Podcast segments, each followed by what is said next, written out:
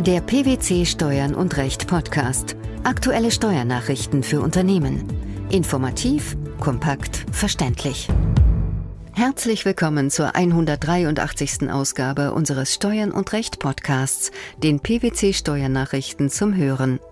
In dieser Ausgabe beschäftigen wir uns mit folgenden Themen. Bilanzierung mittels Credit Linked Notes gesicherter Darlehensforderungen. Steuerfreiheit der Beteiligungserträge gemeinnütziger Körperschaften. Berichtigung der Bemessungsgrundlage bei Uneinbringlichkeit im Insolvenzverfahren. Die einschlägigen Vorschriften über die Bildung und Berücksichtigung von bilanziellen Bewertungseinheiten nach dem Gesetz zur Eindämmung missbräuchlicher Steuergestaltungen und des Handelsgesetzbuchs sind nicht rückwirkend auf die Zeiträume vor ihrem Inkrafttreten anzuwenden. So lautet eine aktuelle Entscheidung des Bundesfinanzhofs. Wie war die rechtliche Lage bisher? Vor dem Inkrafttreten jener Vorschriften kam die Bildung und steuerliche Anerkennung von bilanziellen Bewertungseinheiten nur dann in Betracht, wenn die strikte Beachtung des Einzelbewertungsgrundsatzes in Verbindung mit dem Imparitätsprinzip dazu führen würde, dass ein den tatsächlichen wirtschaftlichen Verhältnissen des Unternehmens widersprechendes Bild entsteht. Was hatte der Bundesfinanzhof vor diesem Hintergrund konkret zu klären? Im entschiedenen Fall stritten die Beteiligten darüber, wie im Streitjahr 2000 Darlehensforderungen einer Bank, die durch Kreditderivate in Form sogenannter Credit Linked Notes mit gegenläufiger Zinsbeteiligung gesichert werden, steuerbilanziell zu erfassen waren. Das Finanzamt hielt wegen zwei der insgesamt acht bestehenden Kreditverhältnisse die Passivierung von bereits entstandenen Verbindlichkeiten aus der Zinsbeteiligung für gerechtfertigt, erkannte im Übrigen aber die Rückstellung nicht an und erließ für das Streitjahr entsprechende Änderungsbescheide zur Körperschaftssteuer zum Solidaritätszuschlag und zu den Feststellungen gemäß den einschlägigen Regelungen im Körperschaftssteuergesetz 1999. Nach Auffassung der Finanzverwaltung handelt es sich bei der Rückstellung um eine solche für drohende Verluste aus schwebenden Geschäften, die in der Steuerbilanz nicht gebildet werden dürfe. Wieso klagte die Bank hiergegen? Die klagende Bank war der Ansicht, dass statt der Passivierung der Rückstellung hilfsweise eine Teilwertabschreibung auf die ausfallbedrohten Darlehensforderungen vorgenommen werden müsse. Dem trat wiederum das Finanzamt mit der Begründung entgegen, eine Teilwertabschreibung dürfe wegen einer zu beachtenden Bewertungseinheit von Darlehensforderungen und den zur Sicherung ausgegebenen Credit Linked Notes nicht vorgenommen werden. Außerdem fehle es an einer voraussichtlich dauernden Wertminderung der Forderungen. Die deswegen erhobene Klage blieb ohne Erfolg. Der Bundesfinanzhof beurteilte den Fall anders. Nämlich wie? In Bezug auf die Festsetzung des Solidaritätszuschlags und die Feststellungen gemäß den einschlägigen Regelungen des Körperschaftssteuergesetzes 1999 sahen die obersten Finanzrichter die Klageabweisung im Ergebnis als zutreffend. Hinsichtlich der Festsetzung der Körperschaftssteuer allerdings sei die Revision begründet. Zwar seien die von der Klägerin gebildete Rückstellungen nicht anzuerkennen, das Finanzgericht habe aber Teilwertabschreibungen auf die nach dem Vorbringen der Bank ausfallgefährdeten Darlehensforderungen des Referenzpools mit unzutreffender Begründung abgelehnt. Um beurteilen zu können, ob die Voraussetzungen für Teilwertabschreibungen vorliegen, bedarf es indes noch einer weiteren Aufklärung des Sachverhalts. Was ist der Grund dafür? Nach Ansicht des Bundesfinanzhofs stehen der begehrten Teilwertabschreibung auf die Darlehensforderungen keine Grundsätze zu Bewertungseinheiten entgegen. Das Finanzgericht und die Finanzverwaltung hingegen leiten ein Verbot der Teilwertabschreibung aus der mit dem Gesetz zur Eindämmung missbräuchlicher Steuergestaltungen in das Einkommensteuergesetz 2002 eingefügten Bestimmung des Paragraphen 5 Absatz 1a und dem im Rahmen des Bilanzrechtsmodernisierungsgesetzes neu gefassten Paragraphen 254 Handelsgesetzbuch ab. Kurz gesagt, sind nach ihrem Verständnis die Ergebnisse der in der handelsrechtlichen Rechnungslegung zur Absicherung finanzwirtschaftlicher Risiken gebildeten Bewertungseinheiten auch für die steuerliche Gewinnermittlung maßgeblich. Die BFH-Richter konstatieren allerdings, dass gerade im Streitfall ein Ausschluss der Teilwertabschreibung darauf nicht gestützt werden könne. Wie begründen Sie Ihre Sichtweise? Nach Ihrer Auffassung folge das schon daraus, dass die Vorschriften zeitlich nicht auf den Streitfall anwendbar seien, weil sie erst nach Ablauf des Veranlagungszeitraums 2000 in die Gesetze eingefügt worden seien. Eine Rückwirkung für die Zeit vor dem Inkrafttreten habe der Gesetzgeber nirgends bewilligt. Außerdem ordne die entsprechende Regelung in der neuen Fassung des Einkommensteuergesetzes 2002 nur die Maßgeblichkeit einer in der handelsrechtlichen Rechnungslegung gebildeten Bewertungseinheit für die steuerliche Bewertung an. Anhand der tatrichterlichen Feststellungen sei aber nicht ersichtlich, dass die Klägerin in ihrer Handelsbilanz eine Bewertungseinheit aus den Darlehensforderungen und den Credit Link Notes gebildet habe. Wie kommen die Richter zu diesem Schluss?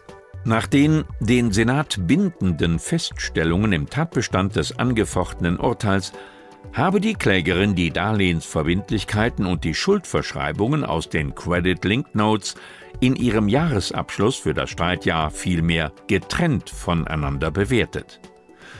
Auch 254 HGB neue Fassung knüpfe seine Rechtsfolgen gemäß dem Gesetzeswortlaut aber an eine in der Handelsbilanz tatsächlich gebildete Bewertungseinheit. Dies spreche dafür, die Bildung von Bewertungseinheiten als Wahlrecht, nicht aber als gesetzliche Verpflichtung des Steuerpflichtigen anzusehen.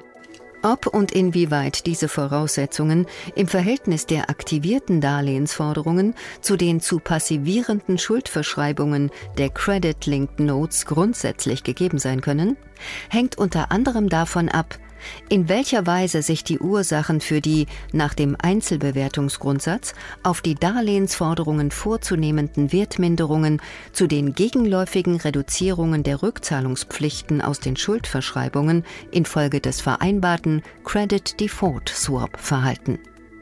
Was bedeutet das konkret?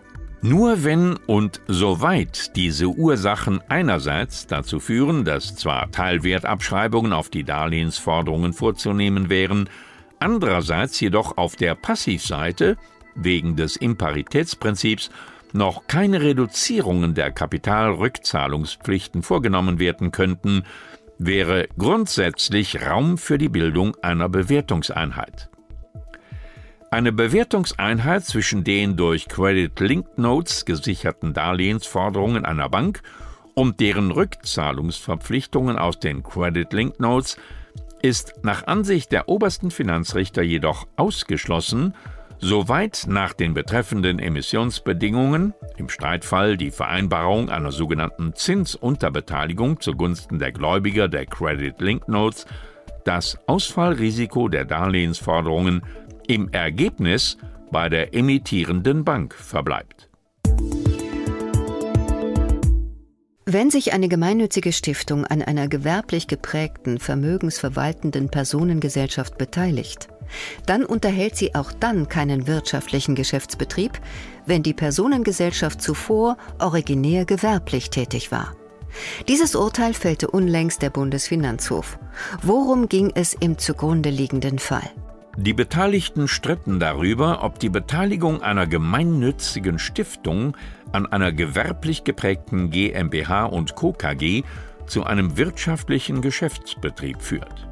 Die Klägerin im Streitfall ist als steuerbefreite Stiftung an der KG beteiligt, die lediglich aufgrund der Regelungen des Paragraphen 15 Absatz 3 Nummer 2 Einkommensteuergesetzes als Gewerbebetrieb gilt.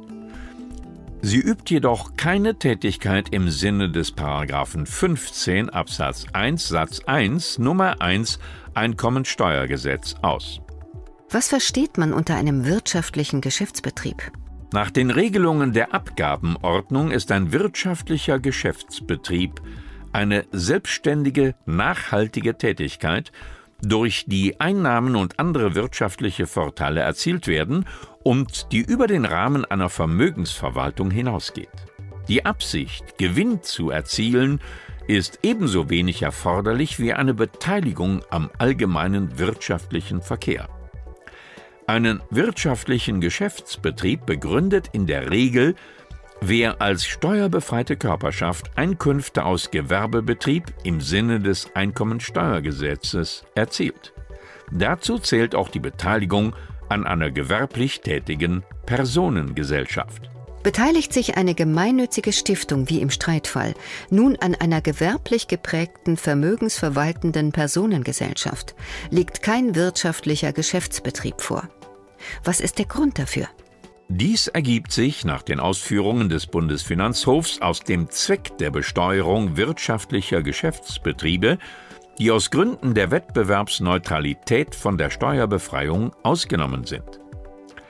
Vermögensverwaltende Tätigkeiten, auch solchen, die Kraft der in 15 Absatz 3 Nummer 2 Einkommensteuergesetz enthaltenen Fiktion als gewerblich gelten, misst der einschlägige Paragraph 14 Satz 2 Abgabenordnung aber keine Bedeutung für die Wettbewerbsneutralität zu.